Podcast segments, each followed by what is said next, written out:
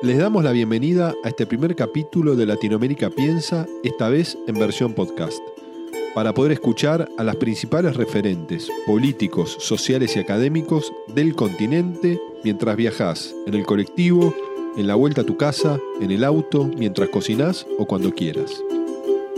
Mi nombre es Nicolás Trota, soy el rector del UMET, la Universidad Metropolitana para la Educación y el Trabajo y en este espacio nos proponemos debatir y charlar para entender la realidad política, económica, social y cultural de la región. A lo largo de esta serie de podcasts vas a poder escuchar a Lula en la entrevista que le hicimos en el 2017, un año antes de ser detenido, a Evo Morales, a Dilma Rousseff, a Rafael Correa y a los principales referentes de nuestra América Latina.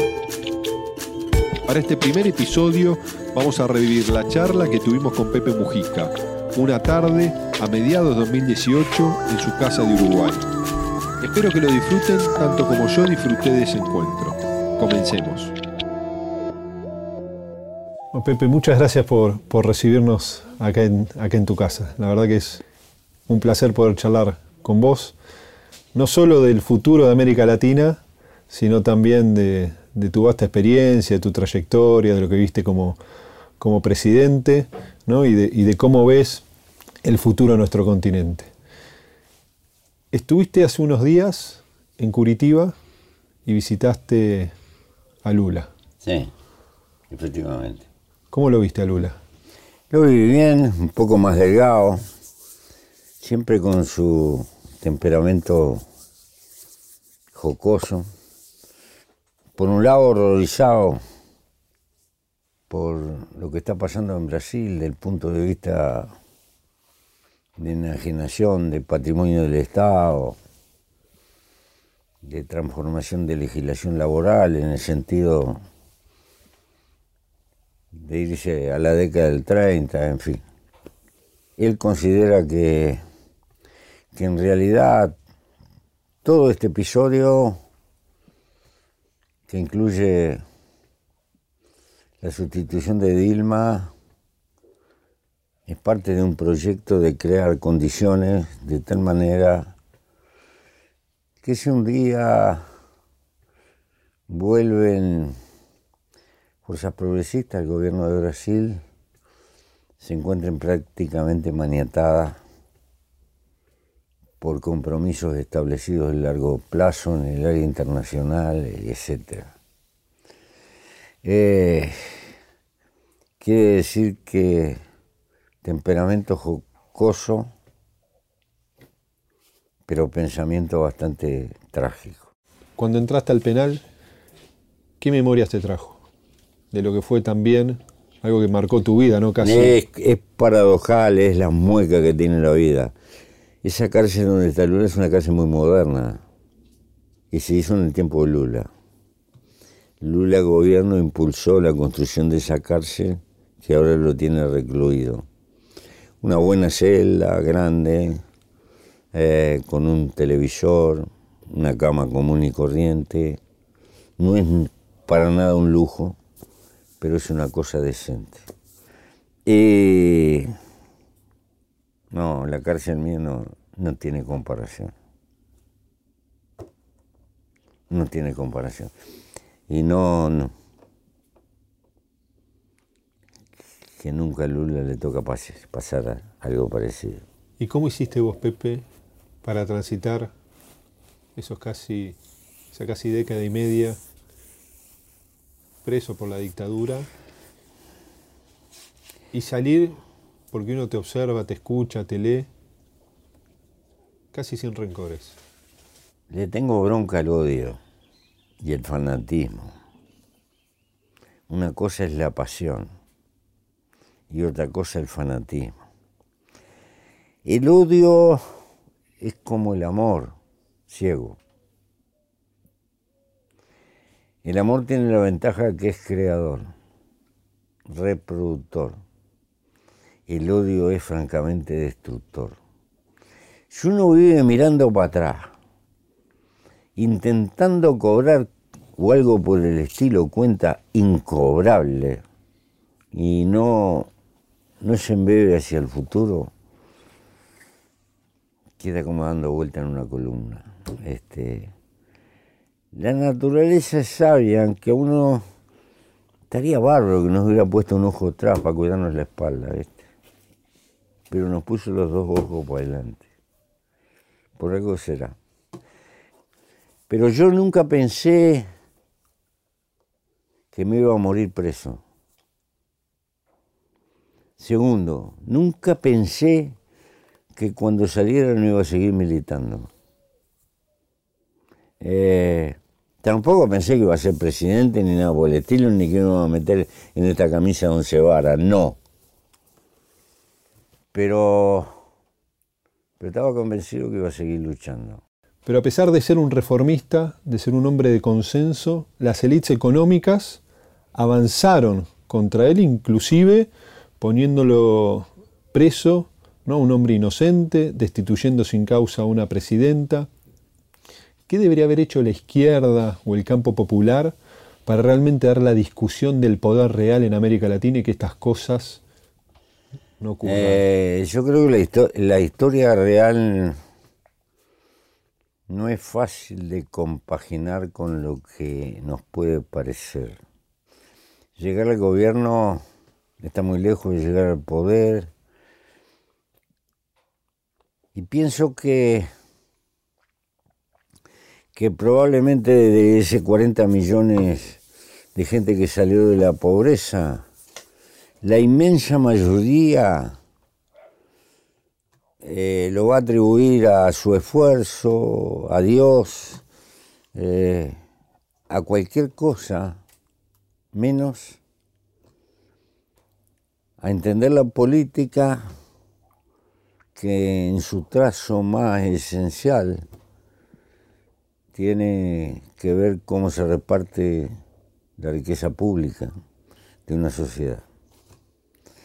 Eh, ese fenómeno se le escapa y entonces se ha incrementado la cantidad de consumidores, que no equivale a la cantidad de ciudadanos que se den cuenta del drama que viven. Cambiando la estructura, parecía que teníamos un hombre distinto, o mejor. Y no nos dimos cuenta, tal vez, es mi interpretación, de que un sistema es a su vez generador de una cultura que le es funcional en el largo plazo. Esta etapa de sociedad hiperconsumista, donde estamos embarcados todos, es funcional a la lucha de la ganancia y a que seamos todos contribuyentes del mercado. Hemos sustituido a las viejas religiones por la nueva religión, que es el mercado. Eso es más fuerte que los ejércitos, ni que las cuestiones de fuerza, porque es una cultura tácita, subliminal, que está jugando en el seno de todos los hogares. Entonces, 40 millones que salieron de pobres, ahora demandan más. Son prepotentes, potenciales consumistas. Y nos parece que eso es equivalente a ser más felices. ¿Y qué podemos hacer, Pepe, de nuestros países? Discutir esto con, la masa universitaria, porque esos van a ser los trabajadores del futuro. Los de mi tiempo eran unos tipos vestidos de brinco en una gorra de vasco, el proletariado. Eso va a ser un recuerdo histórico dentro de poco. El trabajador del futuro son los muchachos que están entrando en las universidades. ¿Qué eso? ¿Por qué? Porque la evolución tecnológica va a requerir gente calificada. Esos son los que van a dejar más pluralidad. Después va a haber una humanidad sobrante. Esa es otra historia. Y Pepe, ¿vos imaginabas que América Latina iba a ingresar en un proceso de retroceso como está hoy en día? Siempre lo desconfié. Yo tengo una interpretación pendular de la historia humana. Primero, la izquierda no es moderna. Modernos son los términos a partir de la Revolución Francesa, pero toda la historia del hombre arriba de la tierra es una constante oscilación entre visiones más conservadoras y, visiones, diríamos, más humanísticas. Eh, la sensibilidad hacia el dolor de los más débiles no es moderna. Es tan vieja como que el hombre anda arriba de la tierra. Y este debate ha estado permanente y ha estado una lucha permanente. Eh, por eso, por eso, esta ola reaccionaria va a fracasar, nunca va a triunfar definitivamente, porque la nuestra tampoco triunfa definitivamente. Creíamos que luchábamos por el poder. En realidad nuestra lucha es por mejorar el contenido de esa herencia que se llama civilización. Pero no me des pelota. este, yo no voy a hablar con la izquierda para repetir esquema. ¿Y qué necesita la izquierda hoy? ¿Qué necesita ese pensamiento? Tiene que volver a la filosofía y hacerte esta pregunta, ¿qué es el hombre? ¿Qué es el hombre? ¿Qué es lo que lleva como disco duro? ¿Qué es lo que traemos como cosa inalienable? ¿Y qué es lo que nos suma la civilización? Porque me imagino que no iremos contra el disco duro. Y es a partir de eso que tenemos que intentar. Eh, porque trabajamos por cambiar la sociedad, Pero ¿con qué estamos trabajando? Con seres humanos. ¿Y qué son los seres humanos? ¿Cómo es este mundo raro? Esa pregunta me la hice hace muchos años en la soledad del calabozo. ¿Y qué te respondiste? No podía dar respuesta, empecé a recordar lo que había leído. Pero de los clásicos hay algunos balbuceos de Hegel y poco más. Y los clásicos son hijos del tiempo del racionalismo. Tienen un Dios un abuelo, un bisabuelo ahí, Robespierre, el dios razón. Pero el hombre es eso, es más complicado. Hoy sabemos que a veces nuestras tripas han decidido cosas que después la mente elabora para explicarla o justificarla. La ciencia del marketing, que no existía, han estudiado mucho más eso, y te estudian hasta el color del tapizado de un auto para embaucar a la mujer y para que esa se trabaje al hombre. Pavoroso, para vender. Y nosotros queremos transformar a la sociedad e ignoramos los aportes que está haciendo la ciencia contemporánea investigando lo que es el bicho. Y Pepe, si vos tenés que poner en la balanza, ¿no? en esta etapa de gobiernos, de una mirada común, ¿se cometieron equivocaciones o también hay una estrategia de un injerencismo de los demás bloques para que no avance la integración sudamericana? Seguramente que algo de eso hay, pero no tenemos que esperar piedad ni lástima de los otros. Lo que tenemos que tener sabiduría de nosotros mismos. La historia crea sus razones sin razones. No es casualidad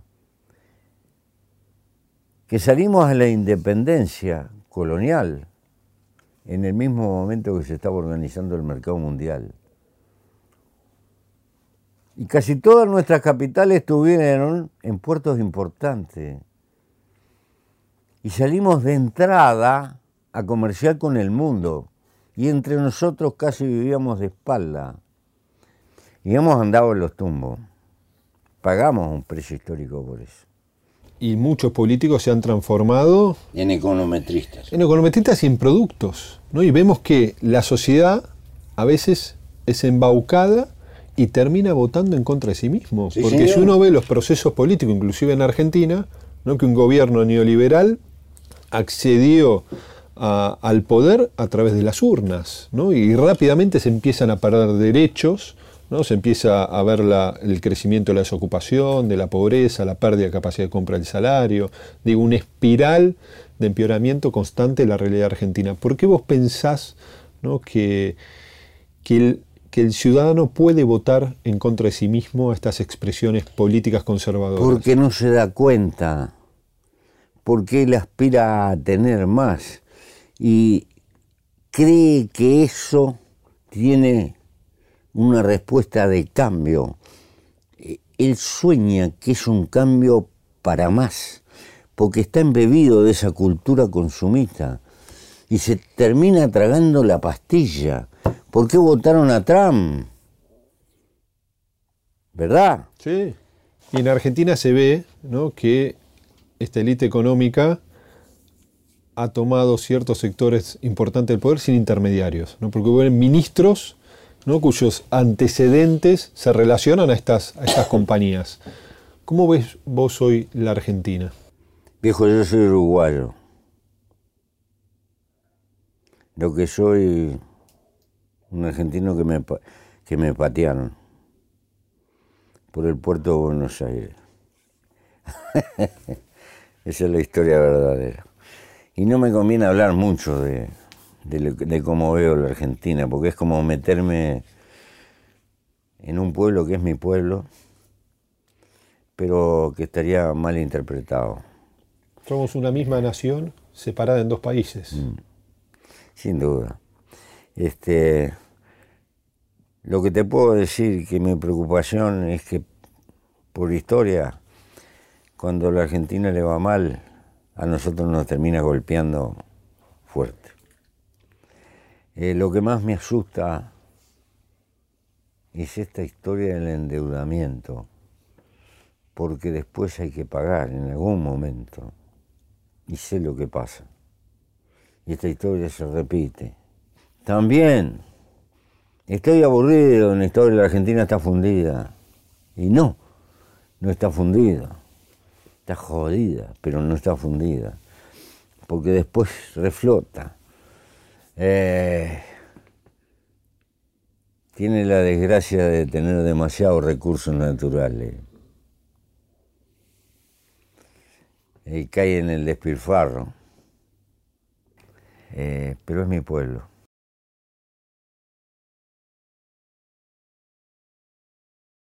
Pepe, ha crecido la desigualdad en forma como nunca. como nunca y es muy difícil imaginar ¿no? cómo se construye una correlación de fuerza que implique desaprender muchas cosas que son parte del sentido común de nuestras sociedades y construir un paradigma que busque ese equilibrio entre el yo y el nosotros. Construir un sentido común distinto que, que genere una instancia tan convocante como es el individualismo hoy para este sistema que genera tanta exclusión en el mundo, ¿no? Desde luego, porque parte de esta cultura necesita que estemos dibujados como individuos.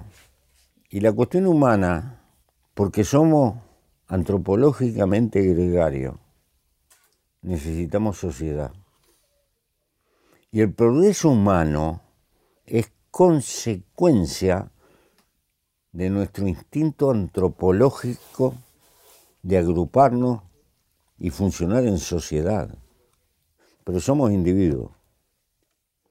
Y hay una gota importante de egoísmo en cada uno de nosotros, como la tiene cualquier ser vivo, porque estamos programados para luchar por la vida. Y hay que conciliar ese egoísmo con la existencia, la necesidad de vivir en sociedad. Ese es el papel de la política. La política está para amortiguar los conflictos que tienen los individuos para que exista la sociedad. Esto da para discutir mucho. Bien. Yo no puedo cambiar el mundo, lo que puedo ir educando gente, ¿eh? para que no sea tan estúpida que la lleven enganchada de acá. Y no plantearle que la quimera va a ser el día que tenga una sociedad liberada, por la cual tengo que luchar, pero mientras tanto tengo derecho a ser feliz en esta tierra hoy y en este tiempo hoy, a pesar de tener gobiernos que me tiran 30 años para atrás y esto y lo otro. Tengo que luchar en dos frentes. Luchar en, en la compensación de que vivir es hermoso.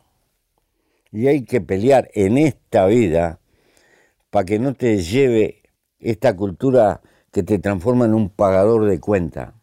¿Para qué? Para tener libertad. Porque, tener libertad es tener tiempo libre para hacer lo que a vos te gusta. En el caso mío, a mí me gusta militar. No milito por obligación, milito por compromiso porque me siento en mí genera una felicidad. Vos no estás metido acá en una casa sencilla, porque te encontrás con un tipo que se disfraza. No, no. Y que está incómodo. No. Estás en la casa de un tipo feliz, que no tiene ninguna clase que lo esclavice, porque con su doña le pega tres escobazos y se acabó, y no tiene que volverse loco con mayordomo y esto y lo otro, y pin, y pum, y pan. Y porque es un viejo y tiene que orinar tres o cuatro veces de noche, y se levanta en calzoncillo y va y orina, y si tuviera que tener una sirvienta no puede. Entonces, es sencillo por comodidad, por libertad.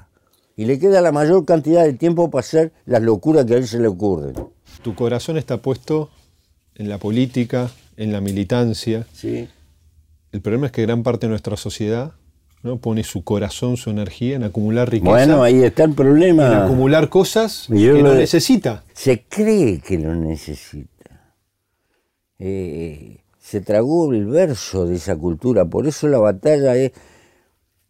Hay que luchar escalón a escalón y tratar de conservar y de resistir, pero se necesita un cambio cultural. ¿Qué? Que es más fácil cambiar lo material Que la cultura. que la valores. cultura. Pero no cometer el error que cometió mi generación, que creyó que con tales planes quinquinales, cuando produjera tantas toneladas, etcétera, etcétera, ¿por qué? Marchó al espiedo. ¿Y de qué te arrepentís, Pepe? Si me- Tengo un montón de cosas. Lo de que más me arrepiento es la falta de velocidad para disparar, porque me comí la cana porque me agarraron. Tienes que correr un poco más rápido. Sí, sí. Una falla atlética. No, no. Pepe, ¿y te imaginás nuevamente presidente del Uruguay? No, estoy muy usado. Vos sabés los yuyos cómo se reproducen. Son maravillosos. Tiran semilla y semilla. ¿Por qué? Porque priorizan la lucha por la vida. La semilla puede caer en un momento que no hay condiciones para germinar. Y entonces tienen una larga temporada que van tirando semilla y semilla y semilla. Y algunas nacen y mantienen la especie. Bueno, yo estoy en la etapa de la vida para sembrar y para sembrar ideas, para tirar estas ideas medias raras que, que tengo, eh, para que otros las hagan pelota, me critiquen. ¿Y tenés esperanza que esas semillas Sí, siempre ha sido así, crezcan siempre ha sido así. en América Latina y lo ves también en el Uruguay en el corto plazo? Sí, yo lo veo. Yo lo veo, yo tengo una actitud positiva frente a la historia. La historia del hombre es la lucha entre una actitud conservadora y una actitud, diríamos, progresista, más social. Las dos tienen enfermedades y patología. Lo conservador cuando se atrinchera cae en reaccionario y fascistoide lo que llamamos progresista o de sensibilidad social cae en el infantilismo y suele confundir lo que siente con la realidad. ¿Y cuánto tiene que ver en esta mirada que tenés vos? ¿no? Quizás dos mujeres que te, que te han marcado tanto. Tu mamá, ¿no? que en los momentos difíciles que vos estabas preso de la propia dictadura ponía el cuerpo. Y Lucía. Es evidente que, que de mi vieja le el temperamento, algo ¿no? Era una gringa dura, era este, bancaba y bancaba. Este, y peleaba. Este, Lucía es un refugio. Lo he dicho varias veces. A tu edad todavía es posible que el amor sea somático, un poco volcánico, lleno de fuego. La mía es una dulce costumbre, un refugio. No hay que eludir las leyes biológicas, al contrario, hay que remar con ellas y a favor de ellas. Y guarda cuando las pechamos. Tu vida es la militancia, tu vida es la política, tu vida es pensar tu país. Y ahí está puesta toda tu energía. Sí. Pero, no. Pero en términos. Pero mirá que cuando puedo me subo en el tractor y revuelco tierra. Y esa leña que viste tirado la corté yo con una motosierra. Y este, no soy un intelectual que estoy servido o la cosa. No, no, no, no. Eh, hasta donde me dan los huesos hago todo lo que puedo, porque además me gusta. No me voy a poner a hacer gimnasia con 80 años, ¿viste? Te das cuenta que no, no me dan la. Pero entonces no estoy de viejo pelotudo arrumbado. Me canso y hago lo que puedo, porque me gusta. Me gustan las plantas, me gusta la tierra. No soy tan lateral que soy un militante que vive. No, no, milito a cara de perro todo lo que puedo, pero mi escapismo ¿Y te sale naturalmente o te forzás para que te salga? No, soy un campesino frustrado. Esas cosas son, son retazos de la niñez. Hay una parte esencial de nuestra personalidad que se hace en una etapa de la vida ahí, donde se está jugando el partido. Por eso hay que preocuparse mucho de los gurises. Y de los gurises, gurisitos. Ahí se juega gran parte de lo que va a venir después. Por eso no es lástima ni misericordia invertir en, en las mujeres jóvenes pobres.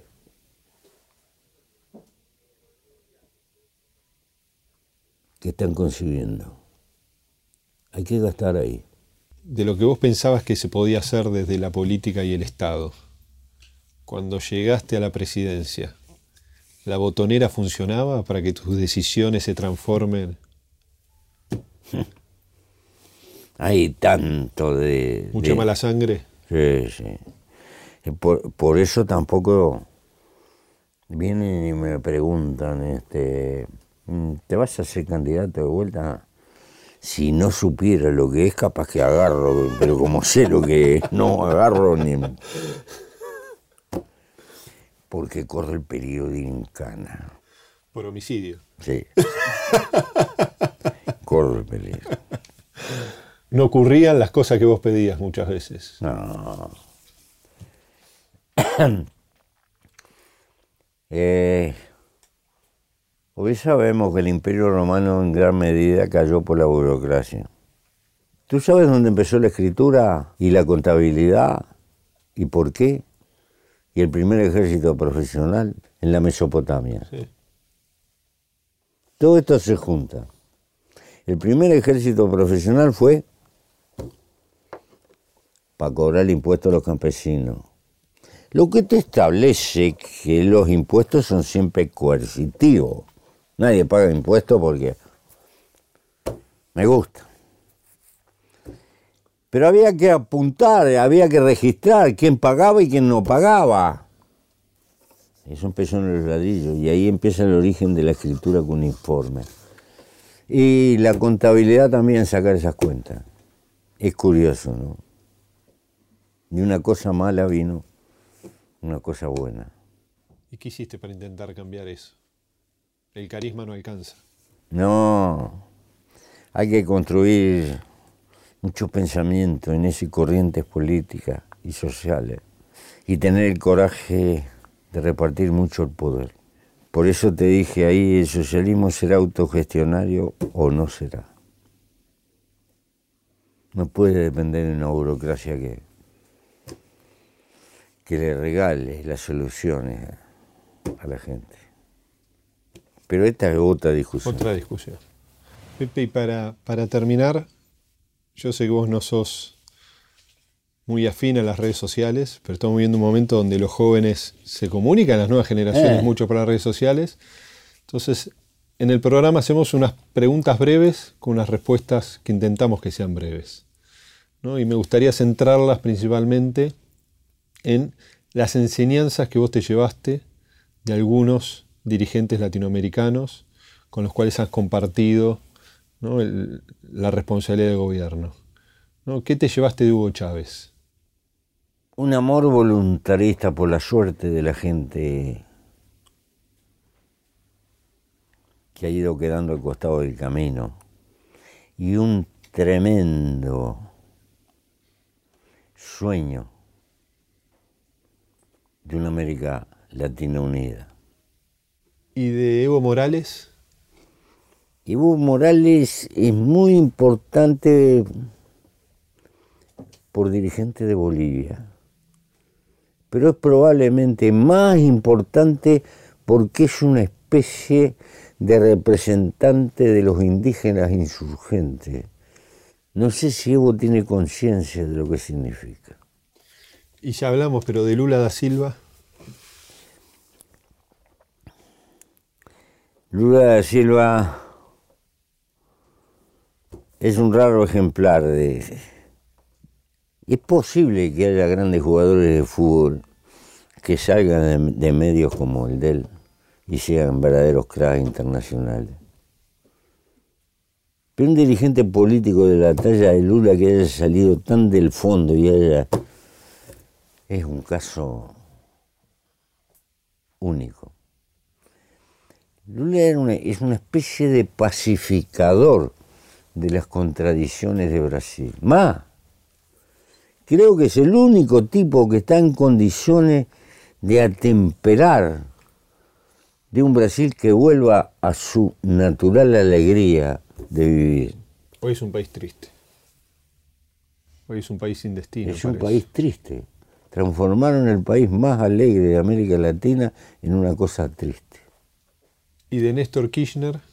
Creo que tuvo una corta, tuvo una mala suerte. La vida le jugó feo. En un momento que la Argentina lo precisaba mucho. Planteó cosas muy fuertes para la sociedad en la que vive.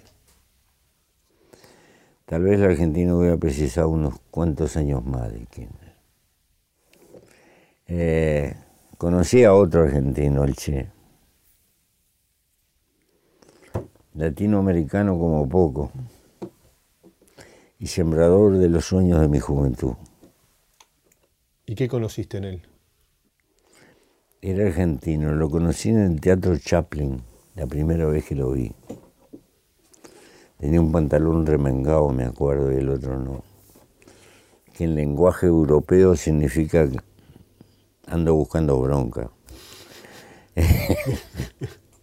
este, se despachó con un discurso que era una cosa. Eh, estaba la Venezuela de, de Bentancur. Y después lo volví a ver cuando vino a Uruguay, en Punta del Este. Éramos un conjunto de jóvenes afiebrados por la revolución cubana y los sueños de aquella época. A mí me dejó una sensación imborrable hasta el día de hoy. El Che llegaba sin palabras por la globalidad de su actitud vital frente a la vida. Vivía como pensaba. Sí. Que no es poco en este mundo.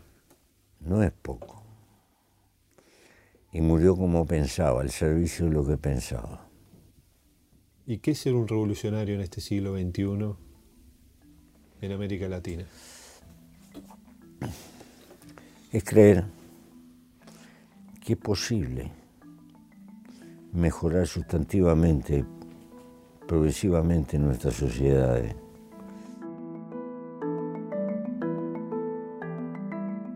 Y que el hombre que ha sido capaz de crear este mundo portentoso de bienes, la revolución burguesa triunfante, domesticó a la ciencia. Este es el siglo de la biología empezamos a descubrir cosas maravillosas que hacen previsible un mundo que ni siquiera podemos imaginar. Nos manejamos políticamente como si estuviéramos siempre manejando un, país, una comarca, y tenemos que pensar en tomar medidas para el mundo entero, y no podemos por nuestras contradicciones. No podemos extraer lo enormemente positivo que desató esta civilización y separar los andrajos, las miserias que ha sembrado. Este es el dilema del hombre, de la humanidad como tal.